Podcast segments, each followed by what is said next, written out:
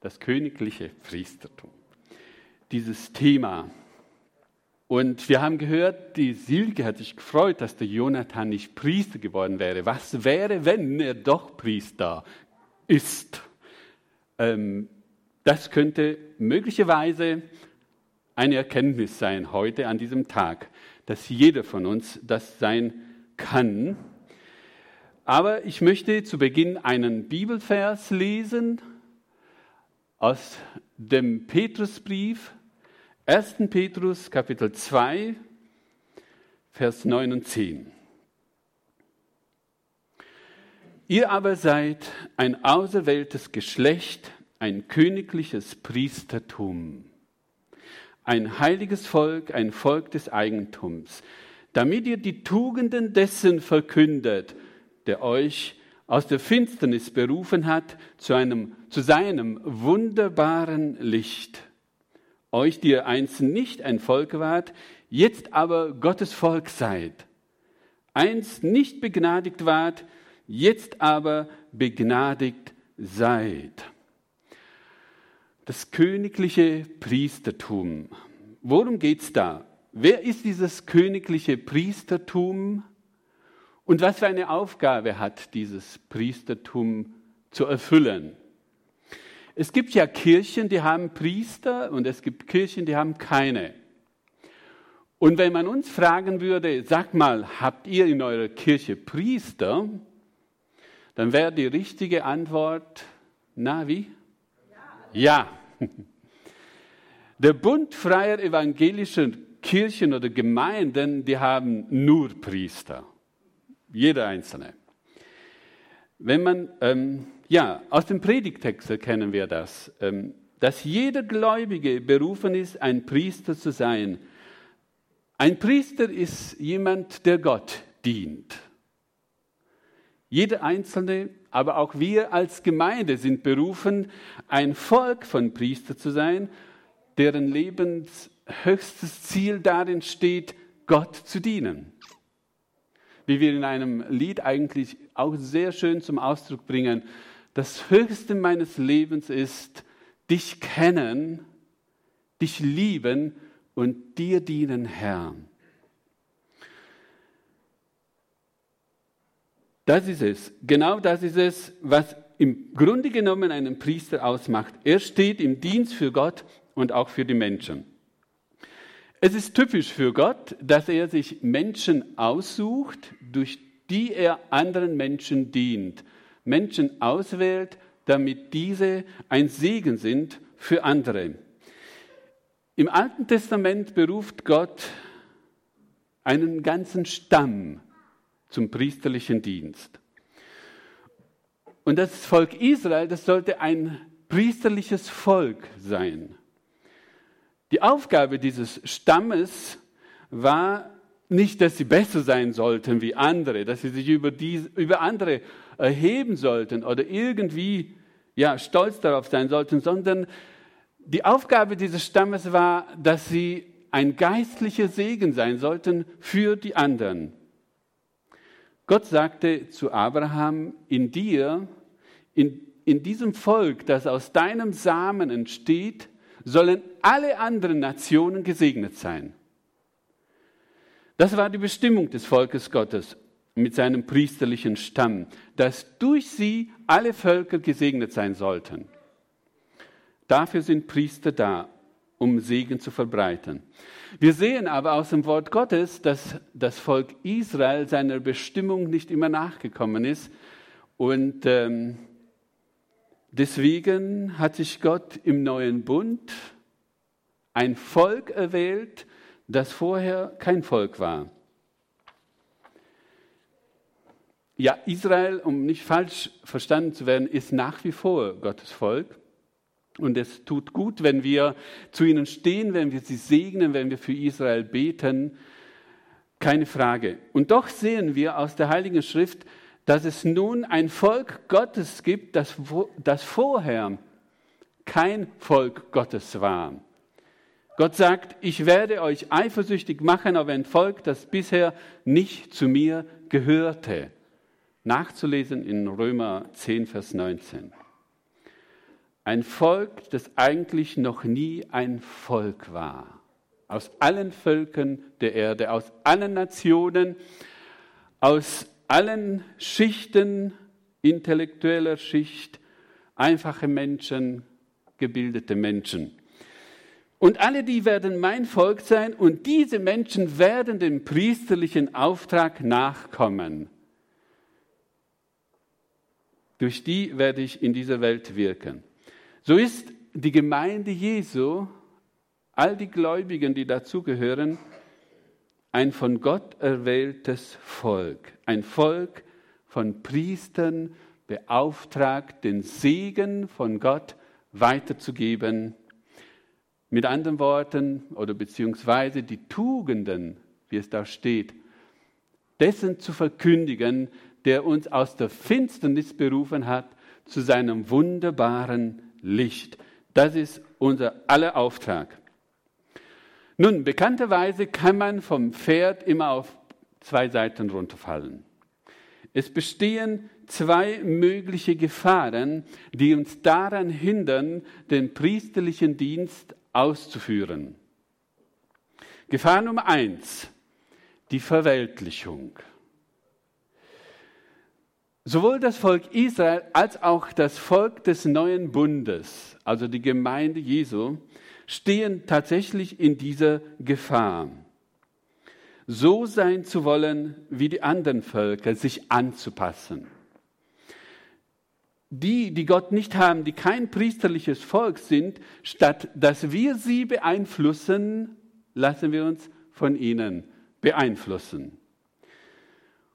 Und äh, das war im Alten Testament nie gut. Und Gott musste sein Volk sehr oft zurechtweisen ähm, und manchmal drastisch eingreifen und Korrektur ausüben an diesem seinem Volk. Die andere Gefahr, von Pferd runterzufallen, ist der Heilsegoismus. Heilsegoismus. Ich dachte, ich muss mal nachschauen, ob es dieses Wort wirklich gibt im Duden und, und dann stand dort, die von Ihnen gesuchte Eingabe ist nicht zu finden.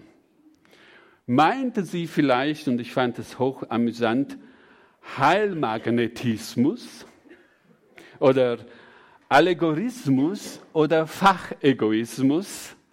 Nein, ich meinte tatsächlich Halsegoismus. Ähm, wir sind das reine und auserwählte Volk. Wir.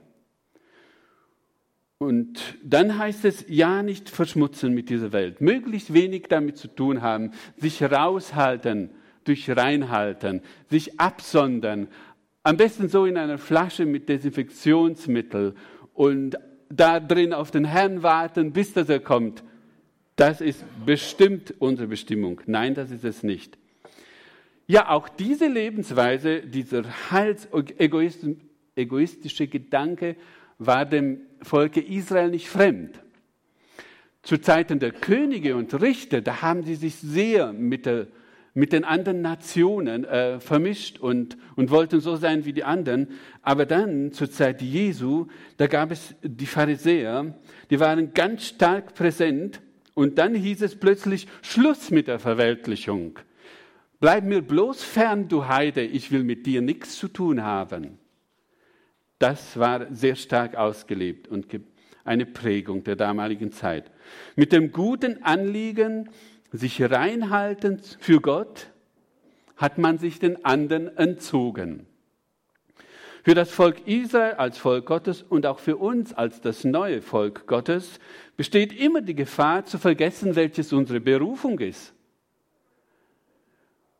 Und somit zu verweltlichen oder halsegoistisch unterwegs zu sein. Ihr Lieben, als Jesusgläubig gewordene Menschen sind wir berufen, ein priesterliches Volk zu sein, ohne zu verweltlichen und ohne halsegoistisch unsere Berufung zu leben. Als Priester Gottes haben wir nicht nur freien Zugang zu Gott, sondern auch im Umgang mit unseren Menschen sollen wir unseren priesterlichen Dienst wahrnehmen. Da, wo Gott uns hingestellt hat, in der Arbeit, in der Familie, in der Nachbarschaft, in der Chefetage, am Fließband, egal wo du bist, möchte Gott durch dich, dass sein Segen zu den anderen fließt. Das möchte er. Somit wird deutlich, dass der priesterliche Dienst zwei Bereiche umfasst. Zum einen ist er ein Dienst an den Menschen, aber zum anderen auch ein Dienst an Gott selbst.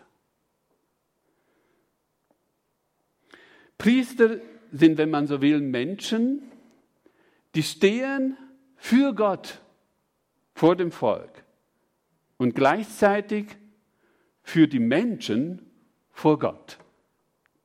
Ja, das ist die Agenda, mit dem man zusammenfassend den priesterlichen Dienst beschreiben kann.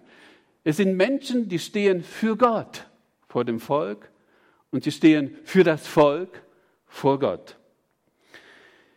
Im Predigtext lesen wir, dass äh, wir ein auserwähltes Geschlecht sind, ein königliches Priestertum, eine heilige Nation, ein Volk des Eigentums, damit wir die Tugenden dessen verkündigen, der uns berufen hat aus der Finsternis zu seinem wunderbaren Licht.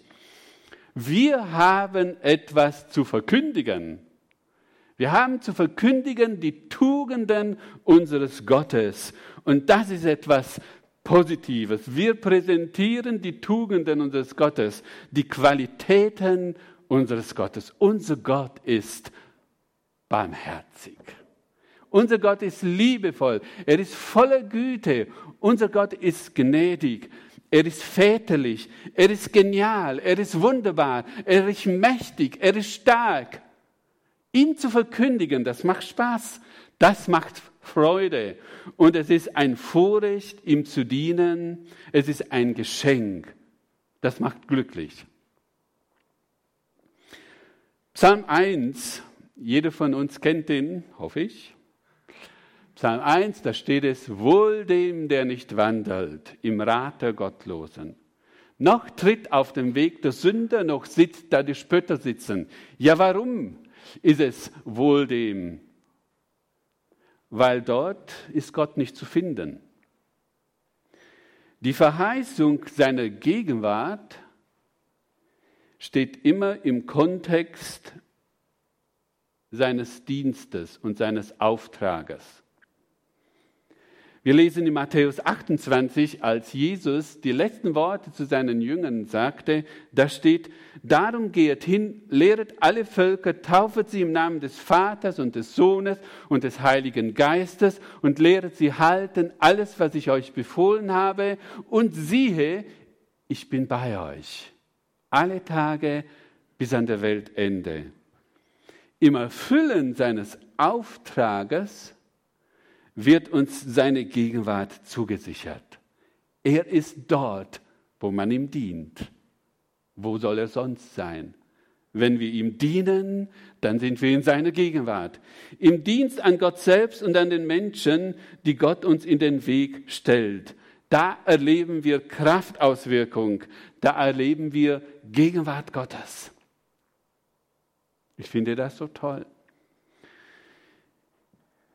Ja, ich habe mich gefragt, der priesterliche Dienst an Gott selbst, was beinhaltet er eigentlich ganz konkret?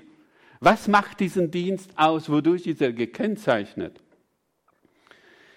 Und wir lesen im gleichen Petrusbrief, lesen wir Kapitel 2, Vers 5, und lasset euch selbst als lebendige Steine zu einem geistlichen Haus aufbauen, zu einem heiligen Priesterschaft, die geistliche Opfer bringt. Durch Jesus Christus nimmt Gott solche Opfer gerne an. Die Aufgabe eines Priesters laut diesem Text ist, geistliche Opfer zu bringen. Die Priester im Alten Bund, die brachten Opfer. Und im neuen Bund sieht so aus, als ob das von denen auch erwartet wird. Was sind das für Opfer ganz konkret? Einen der, der neutestamentlichen Opfer und somit ein priesterlicher Dienst wäre der da.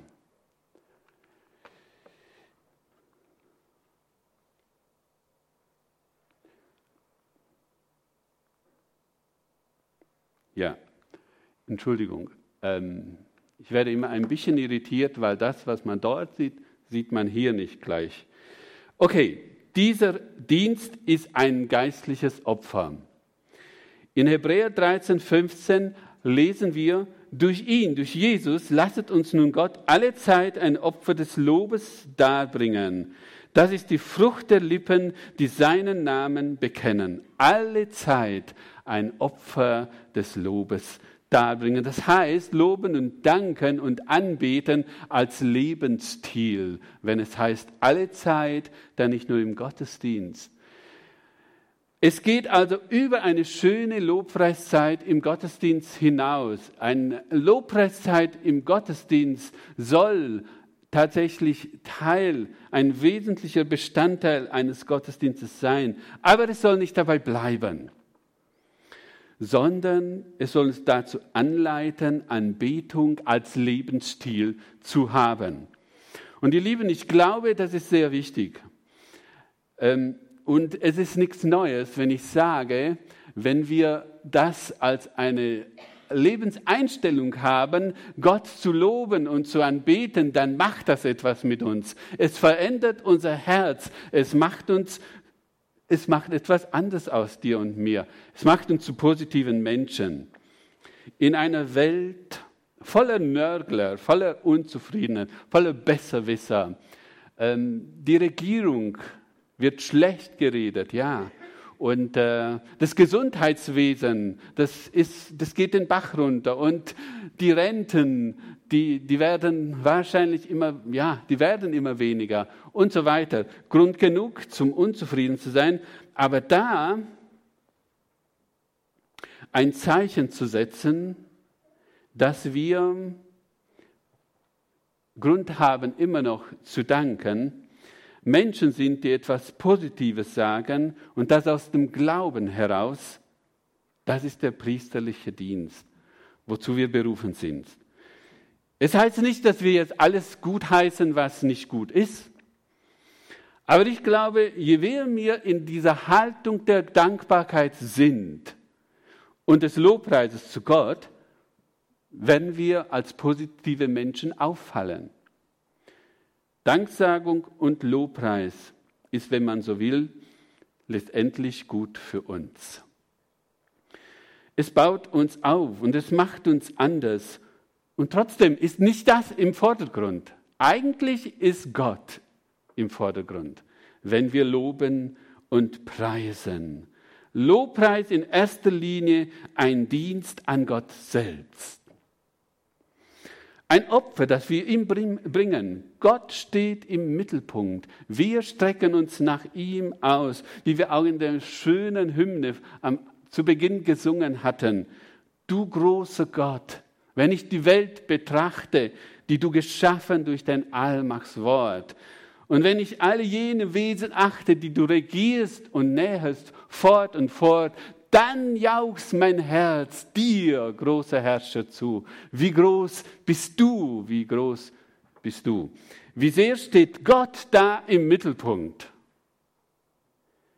Wie sehr geht es da um seine Größe. Die, da schaut der Mensch einfach weg von sich. Er schaut auf seinen Schöpfer. Er schaut auf den, der ihn gemacht hat. Und das ist priesterlicher Dienst.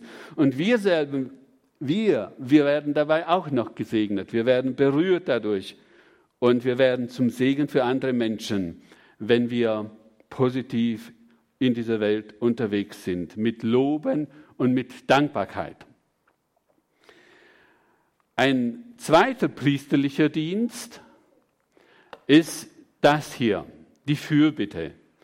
Im Neuen Testament noch viel stärker betont als Lobpreis und Anbetung, äh, wenn wir das auf das Musikalische reduzieren würden. Da steht im 1. Timotheus 2, Vers 1, so ermahne ich nun, dass man vor allen Dingen Bitten, Gebet, Fürbitten und Danksagung für alle Menschen darbringe. Zum Unterstreichen ist hier vor allen Dingen.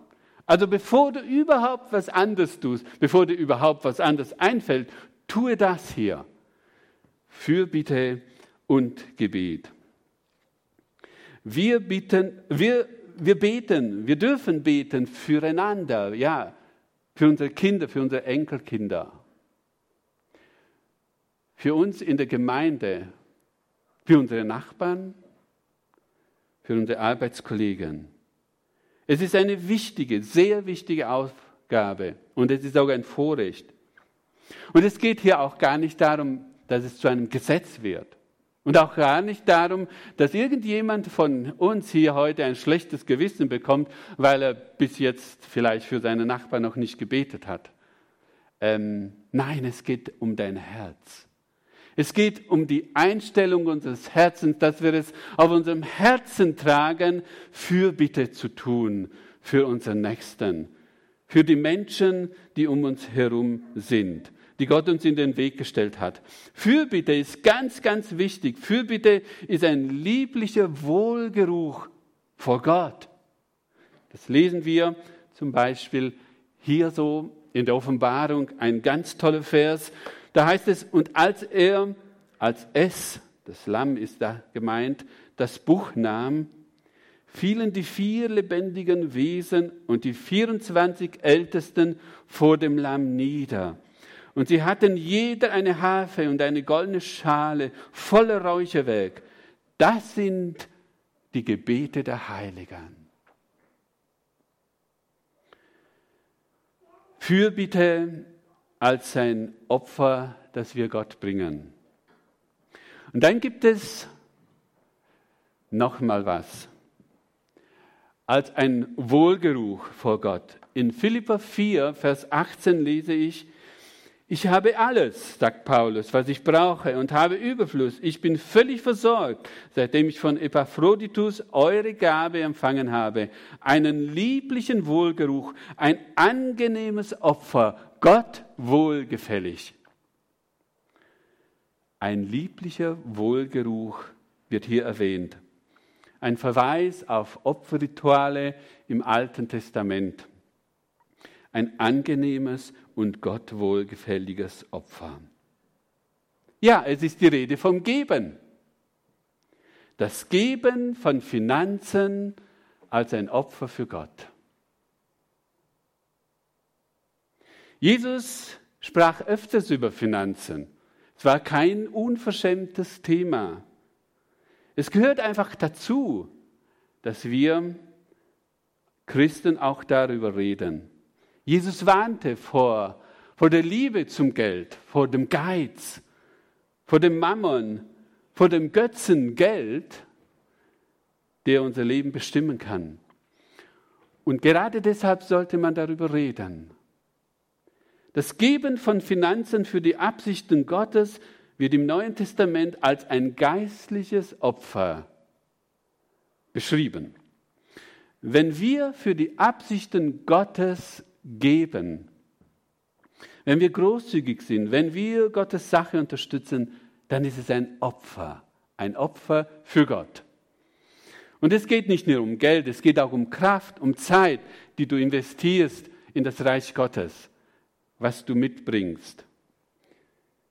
Denn was sind, was sind 10 Euro in den Geldbeutel, den man so gibt, wenn, wenn er durch die Reihen geht? Oder 20 Euro?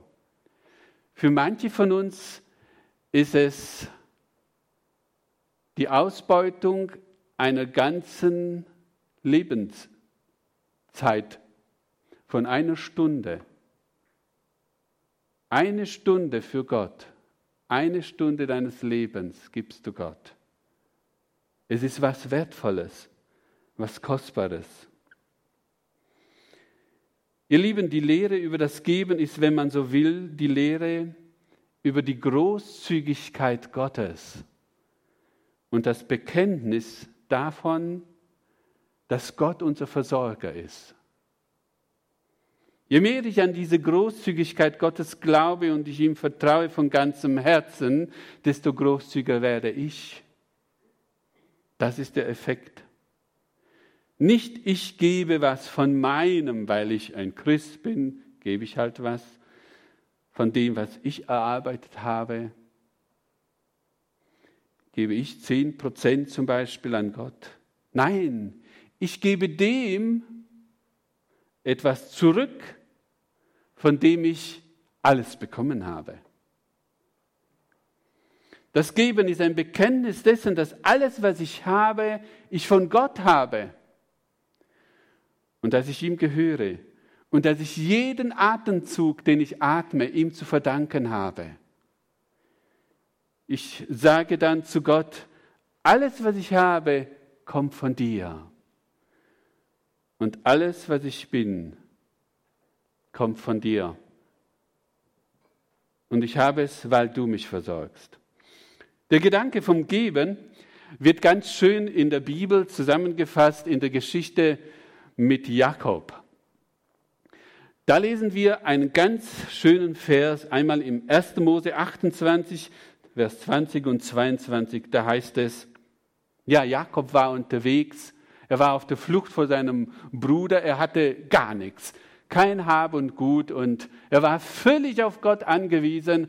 Und dann sagt er an einer bestimmten Stelle, dann legte Jakob ein Gelübde ab und sagt, wenn Gott mir beisteht und mich auf meiner Reise behütet, wenn er mir Nahrung und Kleidung gibt und ich wohlbehalten zu meiner Familie zurückkomme, dann soll Jahwe mein Gott sein. Und hier an dieser Stelle, wo ich den Stein aufgestellt habe, soll ein Haus Gottes entstehen, bestehen oder entstehen. Und von allem, was du mir gibst, werde ich dir treu den Zehnten zurückgeben. Das ist es von allem, was du mir gibst, weil, will ich dir gewisslich den Zehnten wiedergeben. Jakob wusste, alles, was er hat, das kam von Gott. Zu wissen, nicht ich habe mir das erarbeitet und muss jetzt meinen Gott bezahlen, er muss ja auch irgendwie über die Runden kommen, vor allem sein Bodenpersonal. Kennt ihr die witzige Geschichte? Da haben sich Älteste getroffen und haben gebetet. Und ihre Bitte war Gott, lieber Gott, mach, dass unser Pastor demütig sei. Denn wir sorgen dafür, dass er arm bleibt. Ja. Das soll nicht so sein. Wenn wir großzügig sind und es geht uns gut, dann wird es unserem Pastor auch gut gehen. Ganz bestimmt. Ich lebe aus Gottes Hand und darf ihm vertrauen. Der Herr ist mein Versorger und nicht ich bin es. Er ist es, der mich versorgt. Und das setzt mich frei. Frei auch zum Geben. Ich komme zum Schluss. Ein Priester im neutestamentlichen Sinne, ein wiedergeborener Christ, der im Dienst für Gott steht, das ist er, ein Priester. Lobpreis und Gebet und Fürbitte sowie auch das Geben, das sind Opfer, die wir im Neutestament finden. Das sind Werkzeuge, mit denen wir diesen Dienst ausführen können. Aber ein Opfer wäre noch zu erwähnen. Und das ist ganz, ganz wichtig. Das ist noch wichtiger als alle anderen, die ich vorher erwähnt habe. Ein Opfer, das möchte ich noch erwähnen. Das wichtigste und das erste Opfer im Dienst an Gott selbst, was Gott von dir und mir wünscht, ist, oder das bist du. Das bin ich. Du selbst. Gott möchte dich haben. Denn das, das schließt dann auch aus, dass Lobpreis und Gebet und Geben und Fürbitte eine Leistung wird. Das schließt es aus. Wir lesen in Römer 12, Vers 1. weil Gott uns solches Erbarmen geschenkt hat, liebe Geschwister, ermahne ich euch, dass ihr euch mit Leib und Leben Gott als lebendiges und heiliges Opfer zur Verfügung stellt. An solchen Opfer hat er Freude. Und das ist der wahre Gottesdienst. Also wenn wir einen wahren und einen echten Gottesdienst erleben wollen, dann müssen wir einfach dem da Folge leisten. Das ist es, worum es geht. Mein Leib, alles, was ich bin und habe, ein Opfer für Gott. Und das als Antwort auf seine Barmherzigkeit. Das steht nicht, weil Gott uns so streng erzieht und so weiter und so fort, sondern weil Gott uns solches Erbarmen geschenkt hat, als Antwort auf seine Barmherzigkeit, auf sein Erbarmen. Unsere Hingabe an Gott soll nicht von Angst motiviert sein, auch nicht aus so ähm, preußischem Pflichtgehorsam oder auch aus irgendwelchen Anstrengungen der Selbsterlösung. Unsere Hingabe an Gott soll einzig und allein durch die Barmherzigkeit und durch das Erbarmen und durch die Liebe Gottes motiviert sein. Das ist der richtige Weg. Was ich an Gott so genial finde, bei ihm gibt es keinen Druck. Bei unserem Gott gibt es keinen Druck. Aber es gibt Sog. Er zieht uns, er zieht uns mit Seilen der Liebe, er zieht uns zu sich hin und er zeigt uns, wie sehr wir ihm wichtig sind, wie lieb er uns hat, voller Erbarmen, voller Barmherzigkeit. Es ist und bleibt Gottes höchste Absicht, dass wir in, eines, in einem Liebesverhältnis zu Gott stehen. Er wünscht sich, dass wir als Priester eine Liebesbeziehung zu ihm haben. Zu sagen, Herr, du hast mein Herz erobert. Du hast es erobert. Du hast mich für dich gewonnen. Ich bin bereit, ein Opfer für dich zu sein. Ich bin bereit, ein Stein zu sein, der, dich, der sich hineinfügt in deinen geistlichen Bau, den du dahin stellen kannst, wo du ihn haben möchtest. Und so wird dann der priesterliche Dienst keine Last, sondern Lust und Freude. Und ich werde Gott mit Freuden dienen. Ja, mit Freuden dienen. Das will ich glauben von ganzem Herzen. Amen.